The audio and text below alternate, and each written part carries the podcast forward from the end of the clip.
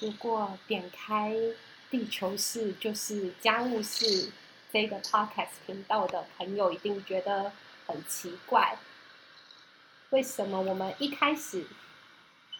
会为大家播放一段这么神秘的声音呢？这个神秘的声音啊，对于像我，可能就没有办法立刻解除它的症结哦，因为它对我来讲很像那种。呃，我家 住在低楼层，然后可能高楼层不七八楼的吧，就是正在做什么小规模的电钻工程哦。可是其实这个对于能够得出正解的人，现在就在我的对面。Hello，大家好，我是麻瓜一号 Candice。对，但他今天有另外一个身份是猫奴，猫奴。对，我是两只猫猫的妈妈，所以。这样子，如果说你也是猫奴的话，相信你知道今天的一个答案就是猫咪开心的呼噜声。对，而且我们其实今天是要介绍一个呃蛮有趣，在照顾猫的同时还能够照顾地球的一个新闻分享哦。主要是，哎，我是教室的丫丫。主要是我我在看最近的一些循环经济相关的活动啊，有注意到我们在九月三号到九月六号这四天啊，有一个很快闪，在那个华山一九一四文创园区呢，有一个快闪的二零三零未来超越圈圈展，然后英文 title 叫做 Future All Together。那这个其实在讲什么？它其实是在讲说循环经济的这个概念呢，有多少日常生活的实践哦？那它里面其实提到了很多还蛮有趣的品牌，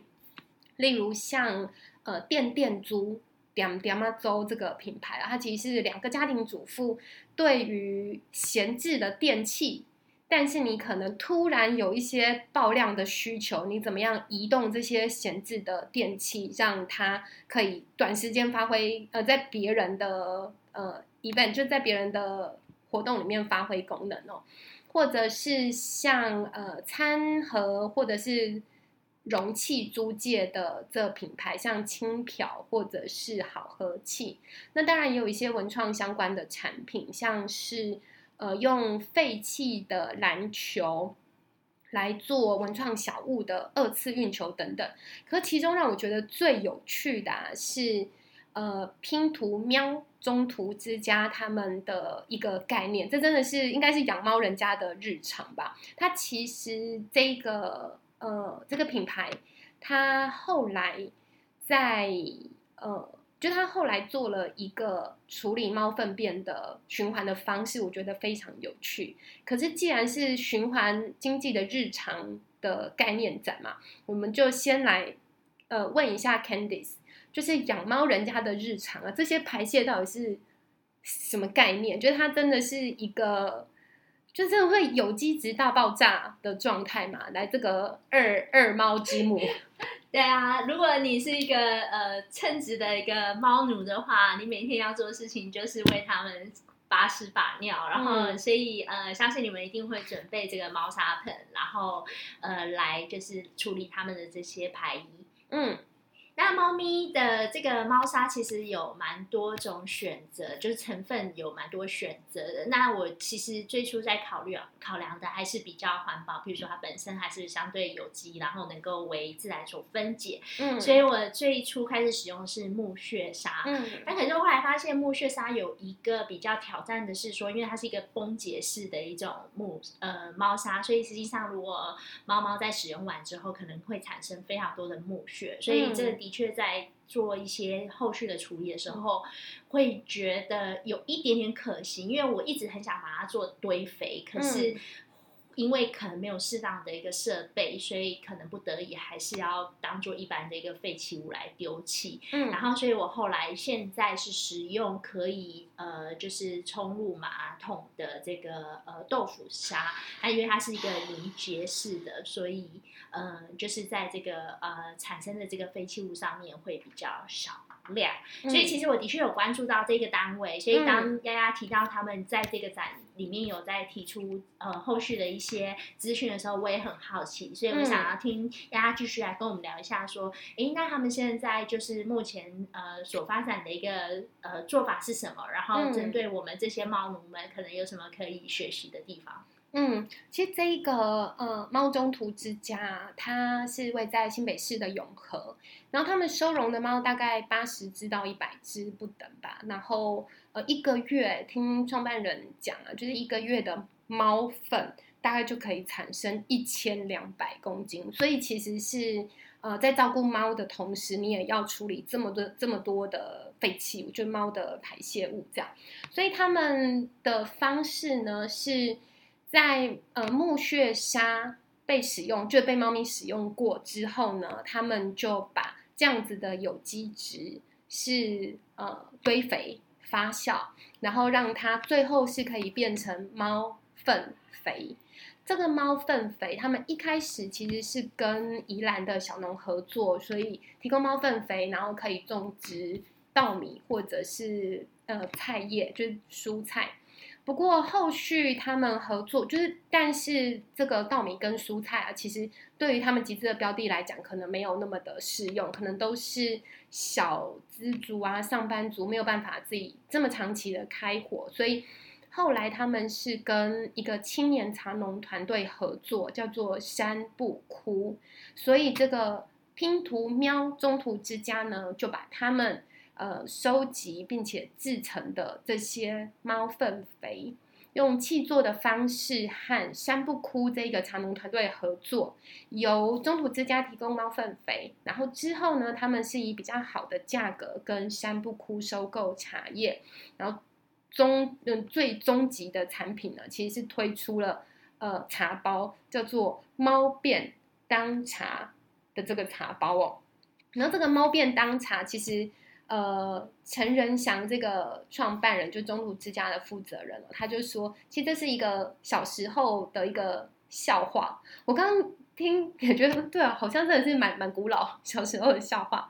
就是如果你小时候有蒸便当啊，你可能都是那种扁扁的铁盒，那你如果不要让味道混杂的话，可能就一个装米饭，另外一个是装你的呃菜，就是就是你的便当菜。这样你味道才不会太五味杂陈哦，或者是饭会这样烂烂软软的，所以就会有那种大便装，哎，大便当饭，小便当菜这种组合，所以他们呢就把这一个概念就放进去他们的品牌，叫做猫便，然后之前是当菜，现在呢是猫便当茶，那这个产品其实。呃，还蛮受到结婚新人的喜欢哦。听说是一个蛮有趣而且蛮有爱的婚礼小物，而且这个婚礼小物啊，其实也跟猫中途之家在谈的概念是一样的。当新人呃开心的结婚成家了，也同时成就这些猫咪可以有一个中途照顾他们的地方。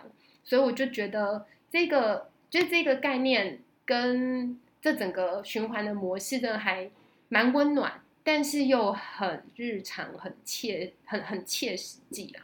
对啊，所以这个就跟大家分享说，这是猫便当茶在这个循环经济日常展里面，呃，让让我觉得很有趣的地方。诶，可是这样子的话，应该不是要一个暗示告诉我说，我从两只猫猫的妈妈要变成八十只的猫猫的妈妈？对，因为 Candy 其实刚刚有在提到说，哦，对啊，如果能够居家，就就地解决，不论是家庭厨余这种有机的这种有机废弃物，然后到处理，你家还有狗狗对不对？对，就是这些猫猫狗狗可以大家一起，呃，废弃物。处理，对啊，所以我我就是想说，如果你也有同样的这样子的一个呃需求的话，就让我们持续关注，看看说能不能再有一些新的发展，就是可以让我们居家猫奴或狗奴们也可以产生这种有机废弃物再循环的一个一个可能性。嗯，因为今天分享的其实是比较。大规模的嘛，就是你看八十到一百只猫能够做的这种方式，但是其实对啊，这种小单位的养养猫人家，如果能够就地小单位的处理，应该也会是一个很有趣的商机，以及非常呃